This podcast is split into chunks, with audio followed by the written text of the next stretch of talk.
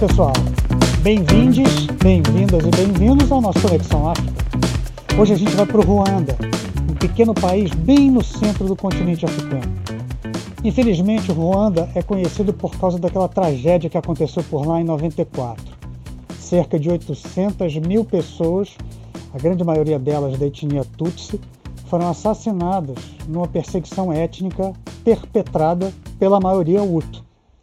Mas Ruanda não é só o genocídio pelo qual o país ficou conhecido. É uma das grandes economias, uma das economias que mais crescem no continente africano. O país com o maior percentual de mulheres na política. Mas os avanços econômicos e políticos são constantemente ofuscados pela mão pesada do governo do Paul Kagame, o presidente que está formalmente no poder há pelo menos 21 anos. Quem bate um papo com a gente sobre o Ruanda é o engenheiro florestal brasileiro Eduardo Augusto Neves, que mora em Kigali, capital do país. Essa é a primeira parte da nossa conversa e a gente falou sobre a adaptação dele por lá, como é que é a vida na capital ruandesa e as semelhanças e diferenças, claro, entre Ruanda e o Brasil, e muitos outros assuntos.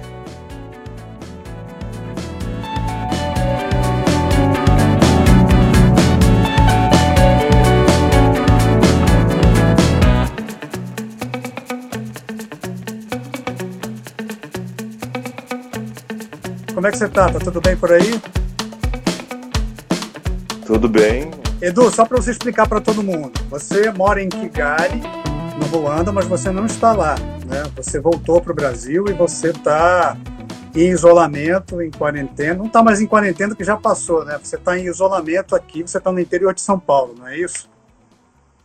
Sim, sim. Eu moro em Kigali já há um pouco mais de um ano e meio, quase dois anos.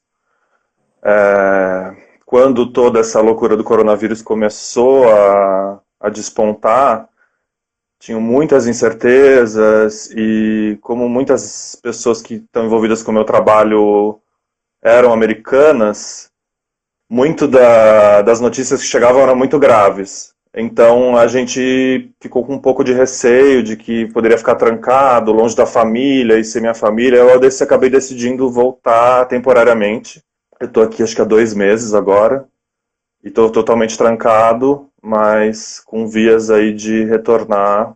Acho que Ruanda abriu, vai abrir os aeroportos agora em julho. É, e retornar em julho, sim. Sim, e você ainda continua mantendo contato, né? Você está trabalhando via home office e você mantém contato com o Kigali diariamente, né? Sim, sim, eu sigo trabalhando na mesma organização. É, eu, eu sou engenheiro florestal, né? Eu trabalho com um desenvolvimento rural e projetos de, é, ligados à agroecologia, ligados à, à, organização comunitária. Assim, meu, a, a natureza do meu trabalho mudou um pouco, mas eu continuo ligado à organização é, e, e, porque meu trabalho tem muito uma relação com o campo, né, com interagir com as comunidades locais, eu preciso estar lá, né? Então, eu não posso postergar mais isso.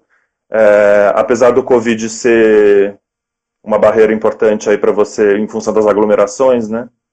É, eu ainda posso ter conversas individuais com as pessoas, porque essa troca com, com as pessoas do, é, das comunidades é essencial para o meu trabalho, né?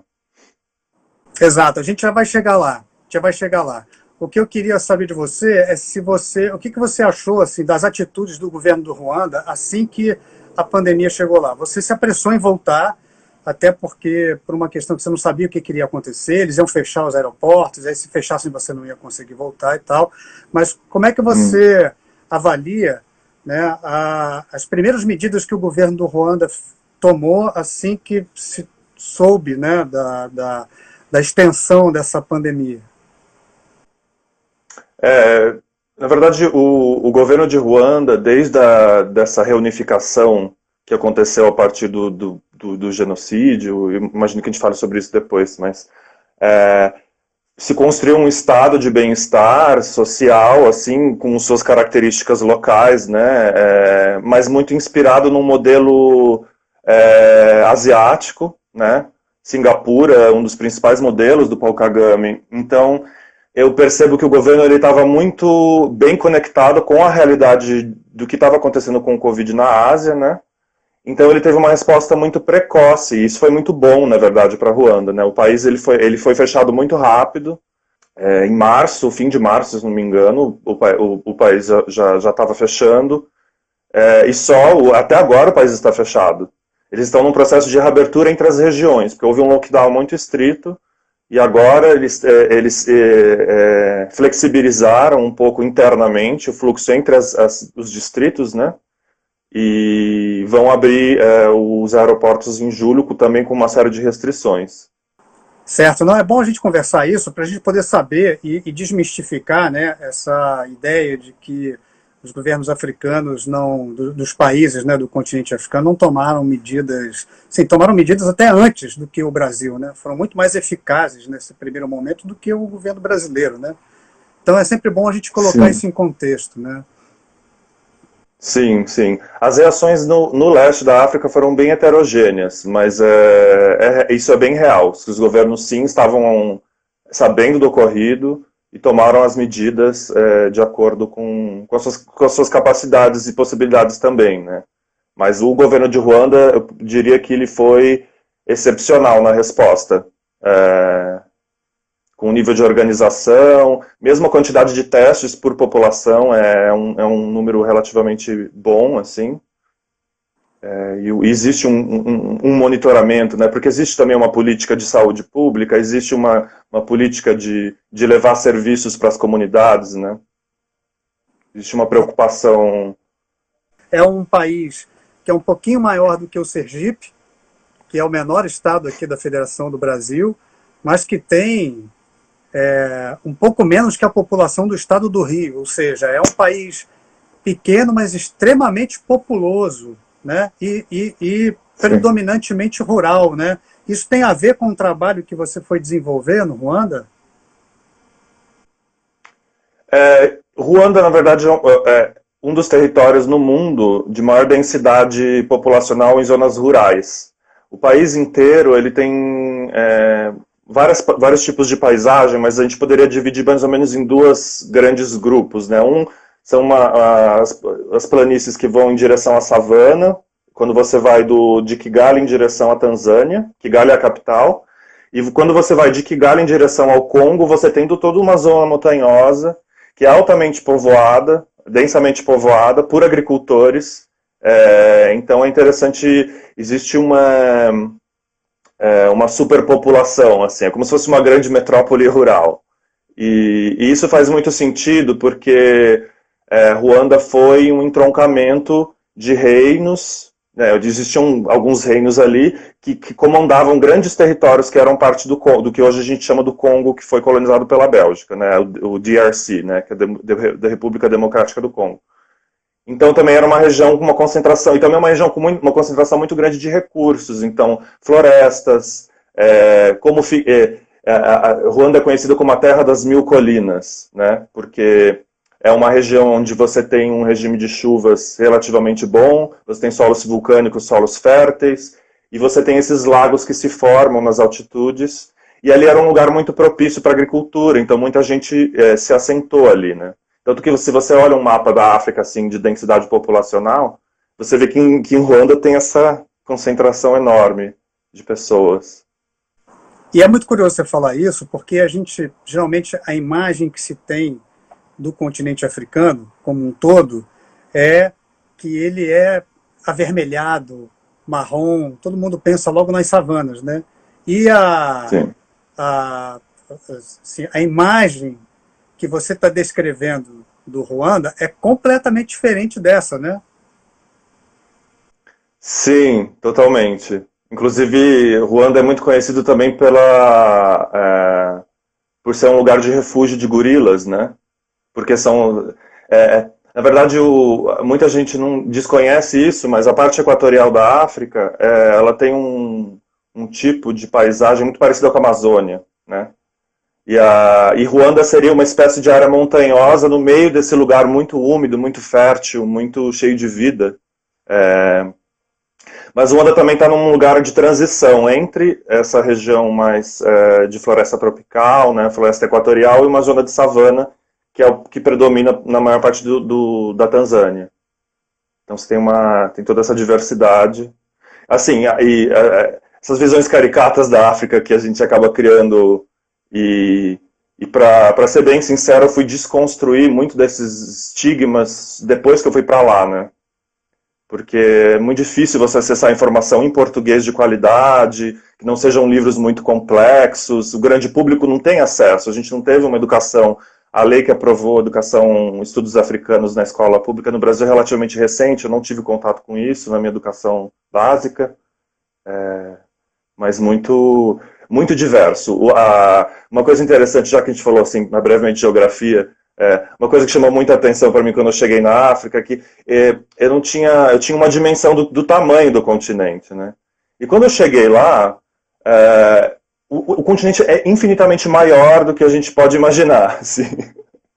E, e, é interessante porque por muitos séculos, acho que até hoje, né, a maior parte dos mapas do mundo eles foram feitos com um tipo de projeção cartográfica que os países que ficam no sul são, eles ficam com uma, uma área menor. Quando você olha o globo, você percebe que na verdade a África é muito grande. Então tem espaço para todo tipo de paisagem, desertos, savanas, florestas tropicais, áreas montanhosas com florestas, é, zonas com, com clima muito parecido com o clima mediterrâneo. E assim, é, é enorme, a África é eu enorme. Entendo, entendo. E eu acho muito, eu, eu, acho muito curioso você falar isso, porque isso realmente é uma verdade. A gente tem um desconhecimento enorme sobre o continente africano. A lei 10.639 que você acabou de citar, né, que é, orienta o ensino de, da, da história da África e, e, e dos afro-brasileiros aqui, né, da história afro-brasileira, ela é de 2003, então ela vai fazer 17 anos. Ela não está né, totalmente, ela não foi totalmente cumprida nesse tempo, né? A gente ainda, ainda luta para que ela seja cumprida à risca, né? E você falou uma coisa que é uma é coisa importante, né? Você se deu conta da amplitude né, e da riqueza do continente africano quando você chegou lá. Então eu quero te fazer a pergunta que eu ia fazer agora mesmo, que é como o Ruanda apareceu para você? Se foi um golpe do destino ou você queria, você tinha escolhido um destino no continente africano e você escolheu propositadamente ir para o Ruanda? É, a minha trajetória é muito maluca, porque eu não, sou uma pessoa muito mística para falar de destino, mas é, a, o meu contato com a, com a vida profissional ela se dá no âmbito do, da pesquisa é, do desenvolvimento, os projetos de desenvolvimento rural. É, eu sempre tive muito interesse nos estudos de, de decolonização. É, e eu, na verdade, fiquei muitos anos trabalhando na América Latina. É, eu vim de uma família de classe média do interior de São Paulo, estudei na USP é, e tive, tive o privilégio de ter acesso a tudo isso e é, dentro da, do, do universo da universidade eu consegui algumas oportunidades de trabalho na América Central iniciei essa trajetória é, de, de, de, trabalhar o desenvolvimento com uma perspectiva decolonizadora, né? É, então, é, na verdade, o meu primeiro contato de como eu cheguei até Ruanda foi muito ligado a, a, a tipo, o trabalho mesmo, né? É, eu já estava há alguns anos trabalhando na América Latina, existia um processo, quando os governos de esquerda que tiveram no, na América do Sul é, trouxeram todos os avanços sociais, que, enfim, mesmo com todas as críticas, os indicadores macroeconômicos é, melhoraram bastante. É, e muitos dos países da América do Sul, mesmo com todas as desigualdades que a gente sabe que são terríveis e que são reais, é, eles começaram a ser classificados como países que não precisam receber dinheiro para projetos de desenvolvimento de, de comunidades, territórios, etc. Então eu comecei a olhar para a África um pouco numa perspectiva, poxa, um grande, uma grande oportunidade de, de ir para um lugar que é, eu pessoalmente tinha uma ligação com a cultura afro-brasileira, porque tenho muitos amigos é, envolvidos é, com, é, com religiões de matriz é, africana, né, principalmente o candomblé e a umbanda. É, sou particularmente, particularmente apaixonado pelo samba, pela, por todas as manifestações maravilhosas que, que, que, que, as, que, as, que, as pessoas escravizadas permitiram se manifestar no Brasil e que é, enfim, com todas as dores dessa nossa história muito difícil, é, tem uma beleza muito grande nessas expressões artísticas. E eu fui para lá um pouco assim, não quero, não tenho mais perspectiva aqui na América Latina nesse momento, quero ter uma experiência nova. E para ser bem sincero, quando eu comecei a procurar, até pela minha ignorância em relação ao continente, quando eu comecei a procurar é, trabalho na África, eu comecei a trabalhar de uma procurar assim de forma geral. E o meu primeiro critério foi é, onde estão rolando os projetos interessantes, obviamente, na, com, com, agricultores e na área de agroecologia, que é o que eu, que eu atuo, e onde qual, qual era a situação de direitos civis dos homossexuais, porque eu sou uma pessoa LGBT. E Ruanda me chamou muito a atenção de que ela é um, é um território no meio do continente onde que é, você pode expressar a sua liberdade é, é, de identidade de gênero e a sua sexualidade com, sem que isso signifique algum tipo de processo judicial, que você seja preso. Ou... E esse foi, na verdade, o meu primeiro é, link com Ruanda. Eu cheguei ao Ruanda através dessa busca. Não sei, você tem alguma não, comentário? Estou falando demais. Não, eu, eu, eu entendo, e a minha próxima pergunta é justamente isso, assim, qual foi o Ruanda que você é, estudou e o Ruanda que você encontrou quando você chegou lá, né? É, tá. Houve uma disparidade muito grande. Sim, você elencou aí todos os quesitos que fizeram você escolher o país, né? Ok. Né? Aí você conseguiu, você conseguiu, é, você foi até lá, deve ter feito uma entrevista, é, se estabeleceu. Agora, qual foi a grande diferença entre aquele Ruanda que você, sobre o qual você leu, e o Ruanda que você encontrou? É, eu acho que é, eu começo a ler e, estudar um pouco mais sobre Ruanda durante esse processo de busca dos lugares que eu aplicaria para trabalhos. Né? Nesse momento, eu tenho, eu revejo alguns filmes, acho que todo mundo aqui deve ter visto o filme Até Ruanda, que é a principal referência sobre uh, a questão do genocídio.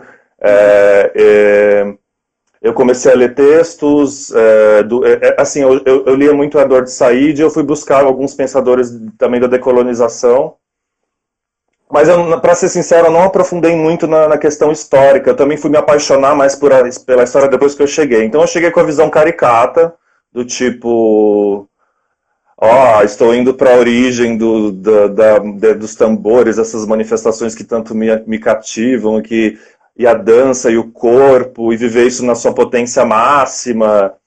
É, e quando eu cheguei lá, foi muito interessante porque. E também, também essa questão muito forte do trauma do genocídio, né? A imagem do genocídio acaba marcando muito, estigmatizando o Ruanda.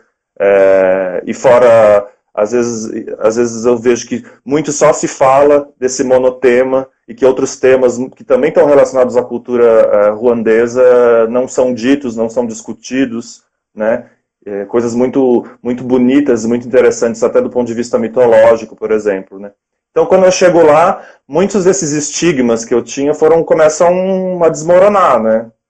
Então, você tem o Congo, que ele está de frente para Ruanda, e ele é um, um, um dos lugares mais incríveis e diversos de produção cultural é, e musical do mundo, né? Nesse momento, é, eu tinha algum, alguma, algum conhecimento sobre música da África, né? Eu conhecia é, um pouco alguns artistas do Mali, do Senegal, é, né? Amadou Marian, Salif Keita, uh, entre outros, os grandes mestres da cítara, conheci alguma coisa da rumba do Congo e da música de Angola e Moçambique, que são as músicas africanas que conversam mais com a gente. Mas quando eu cheguei lá, Ruanda era um lugar onde as pessoas não dançam. As pessoas não. É mesmo, é? Elas. É muito curioso. Óbvio que eu estou fazendo um recorte aqui uhum. de Ruanda num contexto dos países do entorno. A, a, o Congo, é, eu posso até descrever um, alguns exemplos assim, mais de vivência mesmo. Acho que a primeira vez que eu fui a uma festa é, em Ruanda foi no bairro de Nyamirambo, que depois a gente pode falar sobre Nyamirambo, mas é um lugar onde tem uma fervi... tudo fervilha lá. É, é, é o lugar onde estão os muçulmanos, os homossexuais e os artistas. É uma mistura que você não espera. E eu cheguei nesse, nesse, nesse bar e tinha um, um show, assim, uma banda do Congo, uma banda de, de rumba congolesa, maravilhosa. E eu percebi que as mesas cobriam toda a pista de dança, as pessoas ficavam sentadas o show inteiro. E eu fiquei, gente, eu tô aqui querendo rebolar, tô querendo aqui me mexer, eu com vergonha de dançar, porque eu, eu tenho dois metros de altura, sou branco, eu chamo muita atenção. Apesar de ser uma pessoa discreta. Então eu não queria dançar. E a um certo momento da noite, lá para as três horas da manhã, as pessoas começaram a abrir. E eu comecei a conversar. E eu percebi que as pessoas que abriam espaço para dançar eram do Moçambique, da Tanzânia, de Uganda e do Congo. Principalmente os homens ruandeses, eles não têm muito hábito de dançar. Eu acho que, assim, imagino, eu não tenho conhecimento de, de causa para falar isso, mas em função da própria paisagem de Ruanda, de, de estar nas montanhas, de serem agricultores, essa coisa da, da dança é menos presente do que no Congo. Isso não significa que eles não dancem, né? Por isso que eu estou falando que eu estou fazendo um recorte. Mas para mim foi muito curioso viver isso, porque é, foi um entre muitos estigmas que foram desmoronando, né? E das experiências que você teve, assim, você disse que você escolheu Ruanda, entre um dos motivos que você escolheu, foi por causa do respeito é, à comunidade LGBT. Quando você chegou em Kigali, Kigali é uma cidade grande, é uma capital. Quando você chegou lá, você viu isso refletido? Existe um respeito? Assim, os grupos LGBTs é, no Ruanda são, eles são vocais, eles estão presentes, eles, é, eles têm é, participação política, ou eles estão escondidos, são muito discretos, porque apesar da lei ser liberal, eles sofrem algum tipo de represália social ou política? Olha, é, pintando uma visão bem realista, assim, é, legalmente é, não é crime, é, mas é, os direitos civis eles não são totalmente garantidos, porque a sociedade não é só construída a partir de leis, né? Claro. Ah, enfim, é, é como essas leis se manifestam e como também as pessoas no seu cotidiano e fatores culturais, né?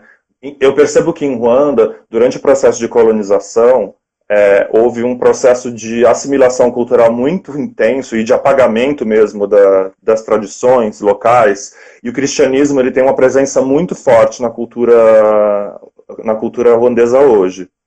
É, então, é, por um lado, você nunca vai ser julgado, processado por uma prática sexual é, de, de qualquer natureza que não seja a norma, cisnormativa homem-mulher, etc. Mas existe uma pressão social muito grande para que você, para que você, como ruandês, uma vez que você nasça, você siga uma trajetória que é crescer, é, trabalhar, ou, ou, estudar e trabalhar, é, e se casar, ter filhos uma visão bem, é, bem tradicional do cristianismo, e tanto que as igrejas é, neopentecostais são muito, muito populares lá. Inclusive é, filiais brasileiras. Sabemos, a Igreja Universal do Reino de Deus. Sim. Sim, eles têm uma sede. Eles não são a principal igreja lá, né? É, mas eles têm uma sede. E é, mas é interessante também como é, essa, essa liberdade também ela, ela fica um pouco. Ela tem uma diferença dependendo do. Porque assim, é, a gente pensa na história, Tutsis e Hutus, havia essa divisão étnica. Hoje, todos são ruandeses, né? Desde que houve a, a unificação do processo do, do, do Kagame, é, houve essa tentativa que, que, que é um esforço muito forte, porque é um trauma muito grande, né, a, a, o genocídio, é, de unificação, mas existem recortes na sociedade. Essa sociedade ainda tem classes, né? Você tem os ruandeses ricos, você tem os ruandeses, as classes trabalhadora rural, você tem a classe trabalhadora é, urbana, você tem alguns grupos de, que estão mais ligados ao comércio, que na capital tá, são grupos que são principalmente descendentes de é, muçulmanos, que, que na verdade. Bom, depois a gente pode falar disso. Mas você consegue perceber que dentro dos grupos que são. Vamos lá, vamos lá. É, como, você consegue perceber que nos grupos onde existe é, um, uma mentalidade um pouco mais liberal, né, que seria. Não estou falando no sentido do liberalismo econômico, né? Ah. Que eu acho que ninguém aqui defende esse tipo de ideia. Mas assim, é, os artistas, a, as, as pessoas que trabalham com moda, as pessoas que trabalham com e também uma diferença, porque existe uma divisão clara dentro da sociedade ruandesa que são os ruandeses que ficaram e os ruandeses que foram embora, fugidos e que regressaram, que são é, o que eles chamam de, de diáspora ruandesa, né? Que durante o genocídio muita gente vai embora como refugiado, só que depois de, do processo de pós-genocídio, é, não sei se todo mundo sabe, eu acho que eu esqueci de comentar isso na sua primeira pergunta. Ruanda é um, um país que tem um crescimento econômico enorme e que tem é, é, planejamento né? O Estado ele planeja as coisas. Então, é, isso foi uma coisa, inclusive, que me impressionou muito. Ruanda é uma das cidades mais lindas que eu já vi na minha vida. Assim, é uma cidade muito verde, é uma cidade muito bem planejada. É uma cidade que, para qualquer padrão de cidade brasileira, inclusive, o nível de favelização é baixa, comparado com, com capitais brasileiras. Estou falando que não existe, né? Mas é, tem uma outra, uma outra configuração. Então, esses, esses espaços de liberdade, eles são restritos, né? Então, é, é, eu, por exemplo, encontrei muita liberdade no, no, no, no círculo dos artistas, os bailarinos, pintores, é, músicos, mas, e também percebo uma liberdade maior para você falar sobre isso com ruandeses da diáspora, mas com ruandeses que não têm nenhum vínculo fora desse, desse universo mais tradicional, da família, da igreja é, e, e, do cristianismo de, mesmo, assim, é, é, é muito difícil. É, existe realmente, é, assim, os, os homens gays, eles ficam, assim, falando no meu lugar de homem gay, mas assim, as pessoas LGBTs, elas ficam sempre num lugar de dentro do armário, não tem como, e, e as expressões plurais de identidade de gênero, elas não são, elas são invisíveis. Você não vê é, você não vê. Não estou falando que elas não existem, mas elas são invisíveis. Entendi. Existe aí também um, um, uma falta de confiança de se expressar, porque, embora garantido pela lei, né, existe um preconceito sim social, né? Sim, muito forte. E Ruanda também é um lugar é, onde a cultura oral é muito forte, onde, é, apesar de ser altamente, de, é, densamente povoado, a, as, as, aglomerações urbanas são pequenas, né? É, então existe muito essa coisa de todo mundo sabe a vida de todo mundo, essa coisa de, de, de vida do interior no Brasil, assim, de que Isso. muitos rumores. Então as pessoas têm muito medo de se expor, né? Ao menos que elas estejam em algum tipo de blindagem que pode ser é, o fato de o fato de eu ser expatriado, é, expatriado não, o fato, não estou falando de mim, o fato de eu ser uma pessoa da diáspora me dá talvez a liberdade de ter algum dinheiro, de que se alguma coisa acontecer eu volto para a Bélgica, eu volto para a França, eu volto para onde, eu, onde a minha família fugiu, né? Então eu tenho essa possibilidade, eh, essa proteção do, de algum tipo de impugnação coletiva, julgamentos. E vai, isso, isso interfere na sua vida profissional também. Você vai, se você é taxado como homossexual, talvez você não consiga um trabalho, você. As mesmas coisas que acontecem aqui, né? Só que de uma, de uma outra. numa outra escala, né? Ah, entendi. Então, é, nesse sentido, há semelhanças com, com a situação aqui também, né? Existe, sim, a lei ampara você expressar a sua, né, a sua identidade é, de gênero e sua identidade sexual, mas existe um preconceito social muito grande, até porque as cidades são pequenas, as pessoas se conhecem, né? Então, eu entendo, entendo. O Ruanda é um país, assim, ficou independente em, em 62, né? Era uma colônia da Alemanha, quando a Alemanha perdeu a Primeira Guerra, passou para a tutela da Bélgica, mas os dois países, os dois países que ocuparam aquela região ali, é, fizeram questão de manter os Tutsis, né? Que são, o Ruanda é composto por duas etnias majoritárias, né? Os Hutus que estavam nessa região desde muito tempo, que são mais basicamente 85% da população.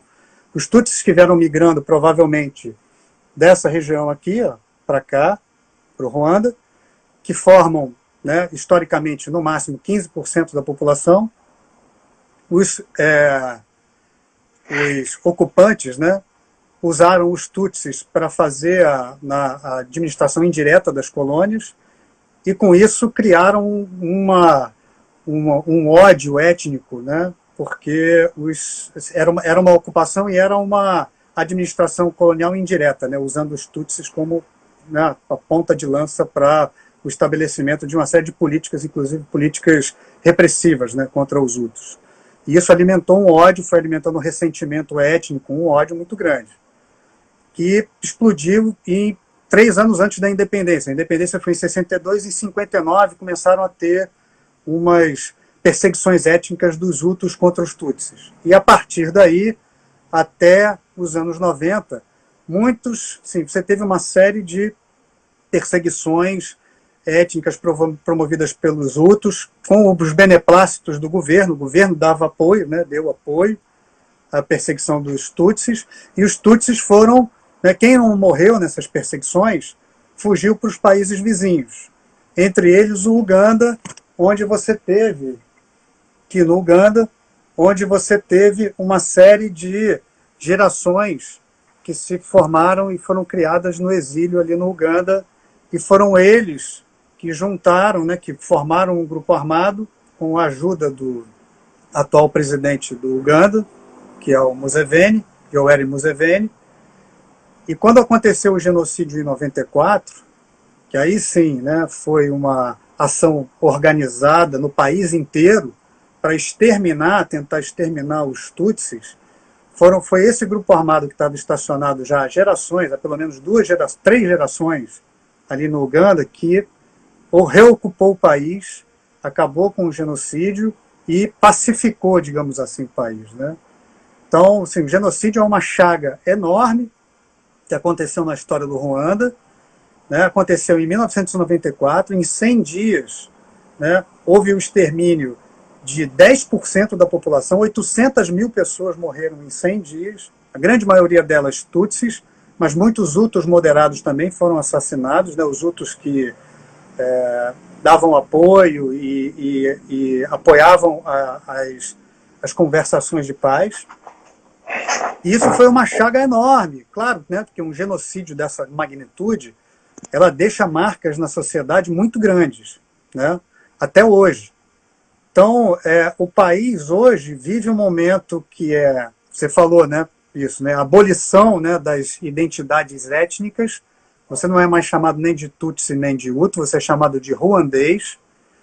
E é curioso, né, porque a gente fez uma entrevista com o Pedro, que mora é, em Bujumbura, né, no, no Burundi, trabalha na mesma organização que você, e ele diz que no Burundi isso não aconteceu, apesar de terem acontecido genocídios parecidos, porque no Burundi é um espelho né, do, do Ruanda, é, o governo lá não, ainda não teve esse tipo de atitude, né, que é pacificar e é, superar essas diferenças, que são diferenças étnicas. Mas aí no Ruanda isso foi feito também com a mão pesada do governo. Né? O governo do Paul Kagame, que está no governo desde então, desde 94 até agora, primeiro como primeiro-ministro e agora como presidente, e mudou a Constituição para ficar até 2024 no poder, né?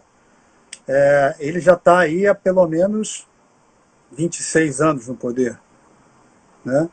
Está 26 anos no poder. Então, assim, uma boa parte disso também se deve à mão pesada do Estado, né? E o país é um país que, que vive né, é, esse passado que é um passado que é um estigma enorme de ter sido um país que promoveu o genocídio do seu próprio povo, uma perseguição de uma, de uma das etnias. Né? E você, Você foi para lá há um ano e meio. Você voltou. A gente a está num momento agora, porque o genocídio aconteceu entre abril e julho de 1994. A gente, nesse momento, está no final das manifestações. Né? Todos os anos, o governo do Ruanda decretou lá, são 100 dias, são os 100 dias nos quais o, o, o genocídio aconteceu, e existe uma série de comemorações, né? não é comemoração de festa, é de lembrar em respeito às vítimas do genocídio. São 100 dias de celebrações ecumênicas, de lembranças, de é, rituais, de lembranças oficiais do governo, né, celebrações oficiais do governo, para não deixar esquecer isso que aconteceu e tornar isso é, um motivo de você suplantar essas diferenças, essas diferenças étnicas. Né? Você já participou de um processo como esse no ano passado, quando você estava lá. Esse ano, Sim. você saiu de, de, de Kigali para vir para cá, às vésperas de mais um processo desses de lembrança do genocídio que está acabando agora no final de junho e no início de julho. Né? Como é sim, que é sim. isso lá? Isso ainda é muito forte? Assim, você sente ainda uma tensão entre as duas etnias majoritárias lá, principalmente em Kigali e no interior, onde você trabalha também? Sim, é, é interessante você falar sobre isso, porque é, o, o, esforço do governo para gerar uma memória em relação a isso, ele é muito forte, porque é, é difícil você desconstruir é, quase um século de narrativa racista que foi construída em cima de um é, de uma, uma narrativa totalmente fabricada de estigmatização dos povos que viviam ali pelo colonizador e fazer as pessoas acreditarem de que elas é, é, tinham uma, diferencia, uma diferenciação é, a nível, a nível de, de raça mesmo. Eles, eles não se viam como o mesmo povo. E quando o colonizador saiu, essas tensões, essas tensões só vão aumentando, porque não houve uma responsabilidade de sair de lá e, e desconstruir aquilo que foi feito, né? A estratégia de colonização de Ruanda é muito parecida com o que o Hernan Cortés fez no México, de colocar as pessoas contra as outras e, e, e gerar, é, dividir para conquistar, né, como era é, nas palavras dele mesmo. É, então, quando você tem esses 100 dias de, é, de, de genocídio, é, eu, é, existe um documentário sobre a BBC, da BBC sobre esse genocídio, eu, eu convido vocês a verem, é muito interessante. E também eu, eu, percebo que existe. Qual é o nome, documentário, Eduardo? Você lembra? Eu posso, eu posso mandar no, nos comentários depois para todo mundo. Okay. É, ele foi lançado no fim do ano passado. E ele mostra muito bem o, o papel da França em armar as pessoas é, para cometer as atrocidades. Né? É, eu acho que existem alguns fatores que influenciam esse processo. Primeiro, é, os traumas são muito grandes, né? Então, isso, isso é uma memória muito latente nas pessoas. É, quando acontece o genocídio, você tem quase a maior parte da população adulta de um certo grupo de idade ali, entre seus 20 e poucos e 40 e poucos anos, que é exterminada. É, e quando o, o Kagame reconquista Kigali e começa o processo de reintegração, de chamar as pessoas que estavam nos campos de refugiados no Congo e em Uganda de volta. E ele queria, ele queria autenticamente chamar todos, os Hutus e os Tutsis. E vamos sentar todo mundo aqui para conversar. Ele, ele, é, o partido dele criou uma, série, uma rede de, de, Assim, muita gente critica esse processo, mas eu acho que ele tem, ele tem uma estrutura, uma organização muito interessante, porque ele seguiu um modelo de justiça restaurativa. Então, as comunidades se reuniam para as pessoas é, abertamente é, pedirem desculpas pelos seus crimes e as próprias populações iam, é, obviamente, com, com, um certo protocolo, decidindo o destino dessas pessoas. E como você tinha uma massa também de. Você tinha uma, uma centenas de milhares de pessoas mortas, e você também tinha milhares de, de criminosos.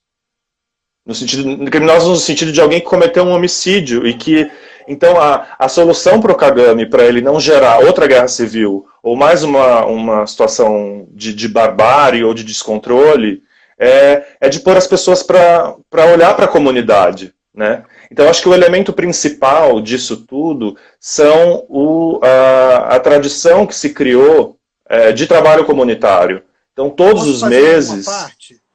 Se você me permitir, Sim. posso fazer uma parte? Porque isso é muito interessante. Assim, o, o, que o, o que o Kagame fez foi resgatar um instrumento de resolução de conflito que é cultural, não só entre Tutsis e Hutus, mas em diversos grupos étnicos do continente africano inteiro.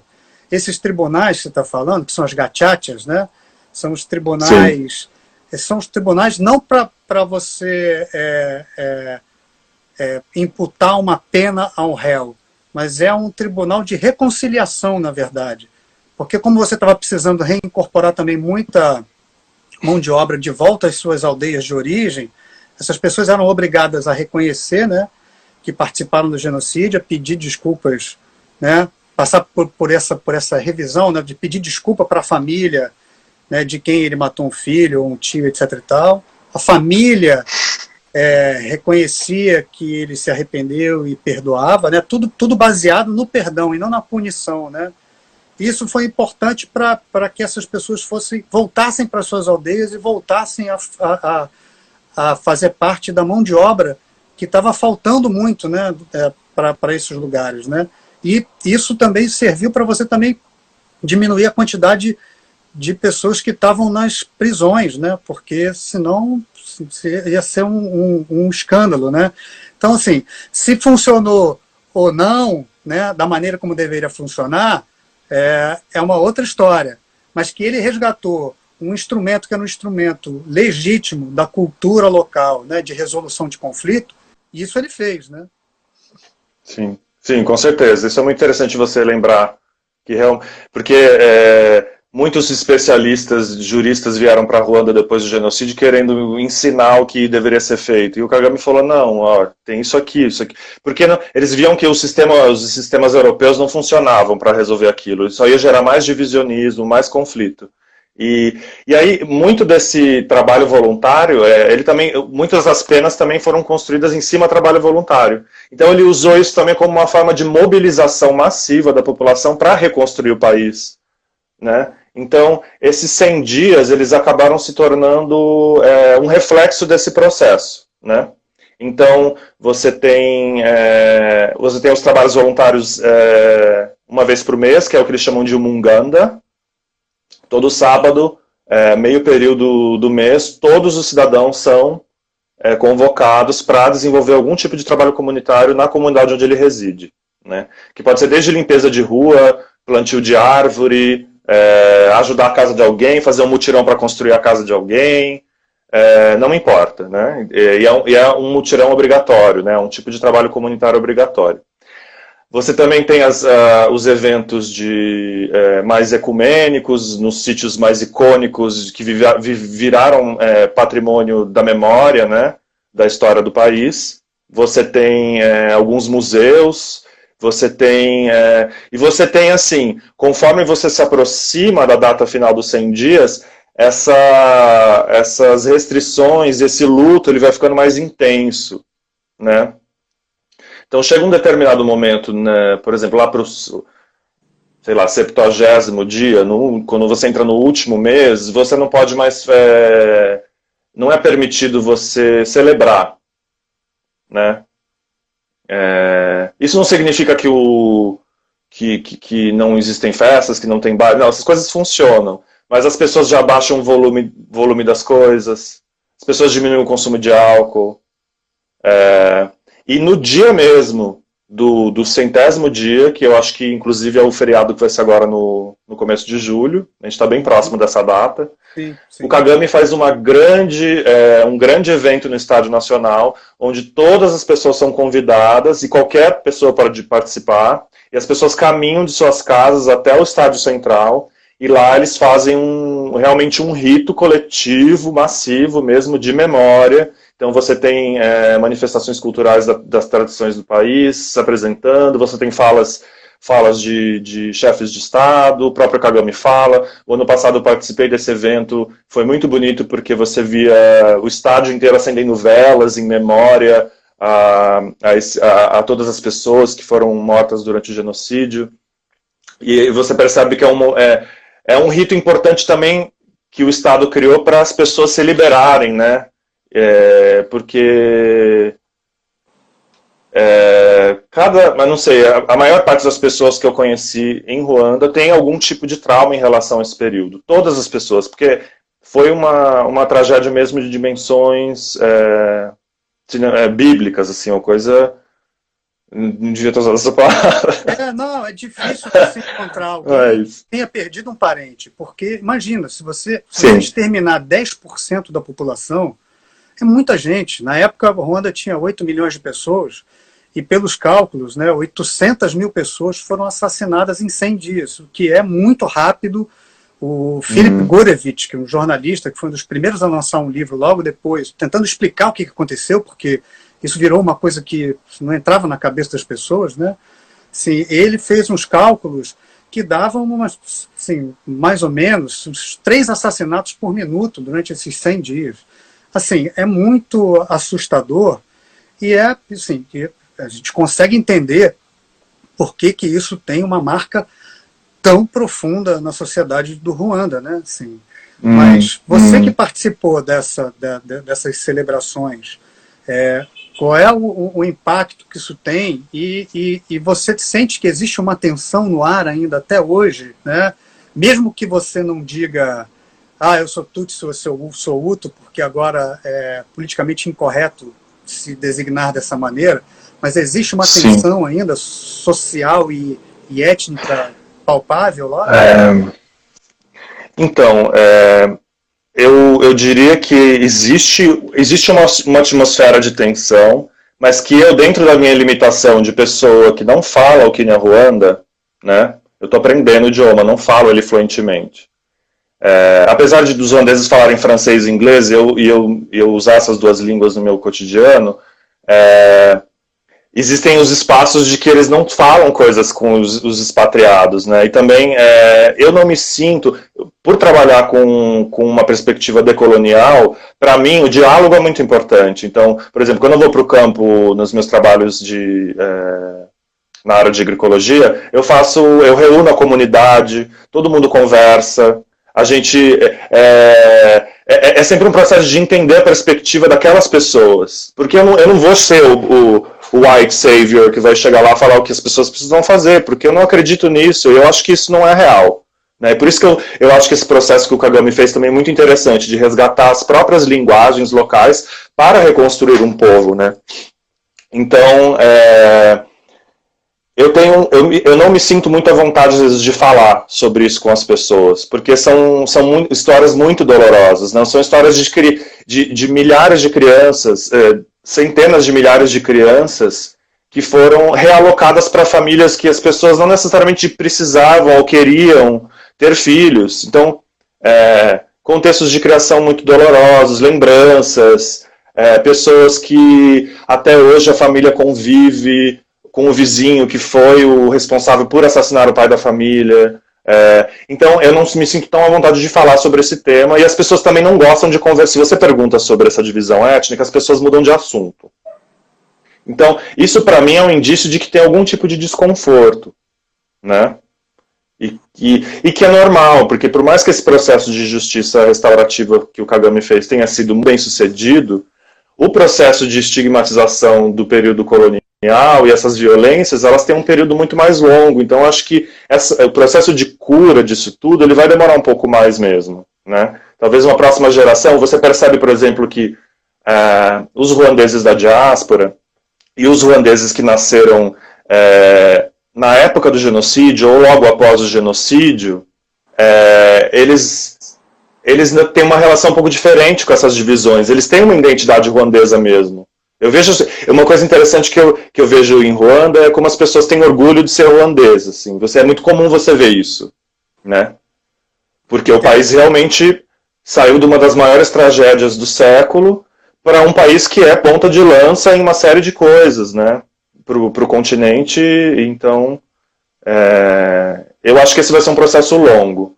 Você provavelmente entrou em contato com muitas pessoas que nasceram depois de 94 são pessoas que estão com seus 20 e poucos anos. Né? São as pessoas que nasceram depois do, do, do genocídio. que tem uma outra, uma outra reação e uma outra relação com essa tragédia que aconteceu lá no Ruanda. E eu quero te perguntar como é que, como é, que é esses, esses jovens né, que já fazem parte da, né, da força de trabalho, e alguns deles devem estar, inclusive, entrando na vida política agora, como é que eles se relacionam com isso? Né? É, eles não têm os mesmos traumas, eles só ouvem as histórias. Né? E também quero te perguntar uma outra coisa, que é o seguinte: né? o próprio genocídio, né, a história do genocídio no Ruanda, ele alimenta um turismo de peregrinação de pessoas, né, tutsis ou hutus que ainda estão na, na, na, da diáspora, que voltam para o país nessa época do ano, e turistas, né, que vão movidos por um sentimento é, de curiosidade ou até uma coisa meio macabra de visitar esses sítios que são os sítios patrimônicos históricos do Ruanda, onde Sim. você tem ali, né, são locais, locais de massacre, onde é importante preservar para que você relembre essa história tão traumática ali. Né? É, como é que o, po o povo ruandês se relaciona também com esses lugares e com esses turistas que vão até lá para visitar esses lugares e tal? É, eu, eu não vejo muitos, assim, fora essas épocas muito categóricas, assim, do, uh, bem específicas, os, os, locais eles não vão muito a esses lugares. É, imagino porque eles, tá, eles já estão tão circundados de, do tema que, que, que, você não precisa ir até esses lugares para ter memória, né? É, mas eu sei que existem, é, como parte dos, dos, dos programas escolares, é, levarem a, os jovens para esses espaços. É, mas o que me chama muito a atenção é, é que é, é, o, o, processo, às vezes, de, de, de, de, chamar, de fazer esse chamado para o luto do governo, ele, ele vem, às vezes, de forma agressiva, de forma violenta, né? É, e eu não. É, eu, para mim é, é, difícil entender se. Por que é tão violento? É, se a reconciliação já foi completada. Né? Por isso que eu tenho minha, minhas, minhas dúvidas se essa reconciliação está completa. É, porque um, um, fato que aconteceu ano passado foi que algumas pessoas que estariam vendo um jogo de futebol num, num bar, que estavam fazendo um alvoroço, muito barulho, foram encaminhadas à, à, à delegacia por estarem festejando no dia do luto e foram presas com, com algumas. É, é, então, por outro lado, você vê uma energia muito bonita das pessoas se reunindo nesses lugares, nesses espaços, nesses ritos durante esses 100 dias. Então, como, como, o que eu não consigo entender, e pela minha limitação lingu da linguagem mesmo, eu, é, porque muito do, muito do que você descobre em Ruanda é através da tradição oral, é através de falar com as uhum. pessoas, porque não tem uma grande mídia, você não tem uma, uma diversidade de veículos é, e de universidades e de grupos, é, tanto de movimento social, assim, é tudo muito, é muito restrito. Existe o Estado, existe a mídia, que está muito ligada ao Estado, uma mídia única, é, e você tem a, a, as associações e agremiações que estão mais ligadas às situações de, de organização econômica, cooperativa, centro comunitário. É, então, é, eu sinto que essa, essa reconciliação ainda precisa ter um caminho a percorrer, é, que eu não sei, eu não, não, consigo te dizer exatamente o que eu acho que deveria ser, né? Porque minha leitura é um pouco rasa em relação a isso. Mas é, eu, eu vejo contradições coexistindo e que eu suspeito que tem alguma relação pelo fato da, das diferenças sociais não terem totalmente sido superadas, apesar de existir essa, esse, esse esforço muito grande de superação é, da divisão étnica, né? Desse, desse Estado que exterminou o seu próprio povo. É... Então, talvez existam nuances, existem nuances aí nessas, nesse recorte de classes que reflitam ainda certas divisões do que foi essa Ruanda da, dos, dos, dos, quatro grupos étnicos, na verdade, porque existiam Tutsis e os Hutus que entraram em conflito, os Tuá que não participaram do processo do genocídio, e, e, a, e a, os grupos muçulmanos.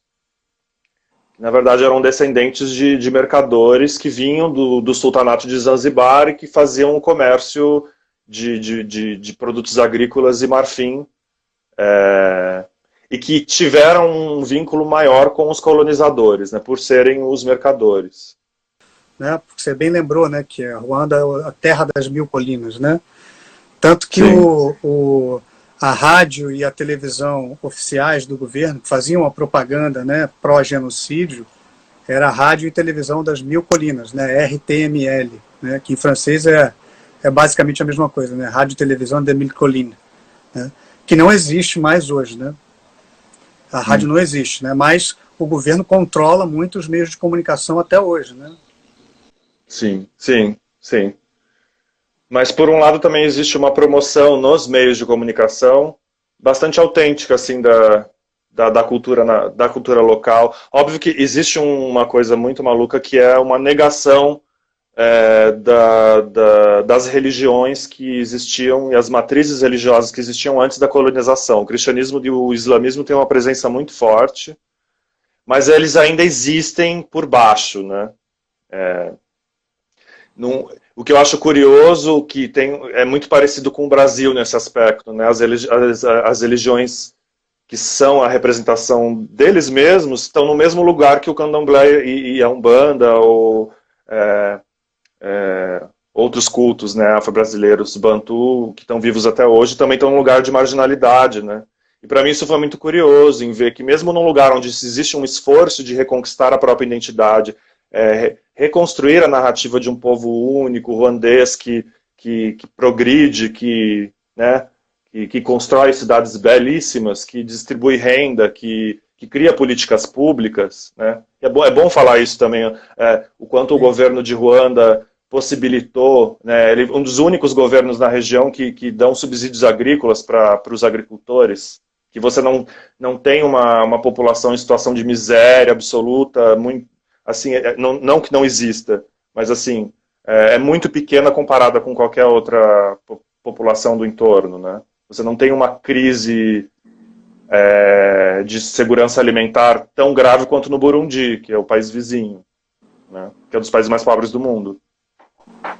E é curioso você falar então, isso, porque isso me faz te fazer uma pergunta que é, é você para você falar um pouco do seu trabalho, né? Você foi para fazer exatamente o que né, é, nesse trabalho que você faz com os agricultores. Mas antes de você responder, uhum. o Elton fez um comentário aqui que é, é, é, o Hotel das Mil Colinas era justamente o nome do, do, do, do hotel onde trabalhava o Paul Rusesabagina, né, que era o gerente lá do, do Hotel Ruanda, né? É, porque tudo era Mil Colina, porque Ruanda era conhecido como a terra, é conhecida até hoje como a terra das Mil Colinas, né? Mas o, o hotel continua mantendo o nome de Hotel das Mil Colinas, né? Mas essa associação assim, rádio, televisão das Mil Colinas e um jornal que tinha aí, que era um jornal que, que destilava discurso de ódio, que era o Cangura, eles foram banidos, você não pode mais criar nenhum tipo de jornal com esse nome, não pode usar mais esse nome, não pode usar rádio e televisão das mil colinas, etc e tal. Assim, tem alguns nomes aí que foram banidos pelo governo que fazem apologia né, ao genocídio.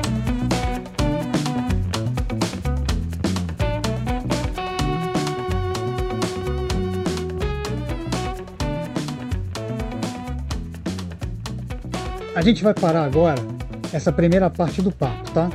Em breve você vai acompanhar a segunda parte da conversa com o engenheiro florestal Eduardo Augusto Neves. Se vocês curtiram essa conversa com ele, ajude a gente a produzir e editar outros programas. Faça uma doação para nós na página do Conexão África no Catarse. O link está bem aqui embaixo na descrição do episódio. E siga a gente nas redes sociais. O perfil do Eduardo no Instagram é nevadudavem. Tudo junto com N no final. Neva Duda Vem. Eu sou arroba ALSantos72 e o nosso programa é arroba Conexão Underline África. Esse episódio foi editado pelo competente Vitor Pontes, o nosso Switch Tooth. Ele é arroba Victor Pontes no Instagram. E não perca a parte 2 da conversa com o Eduardo.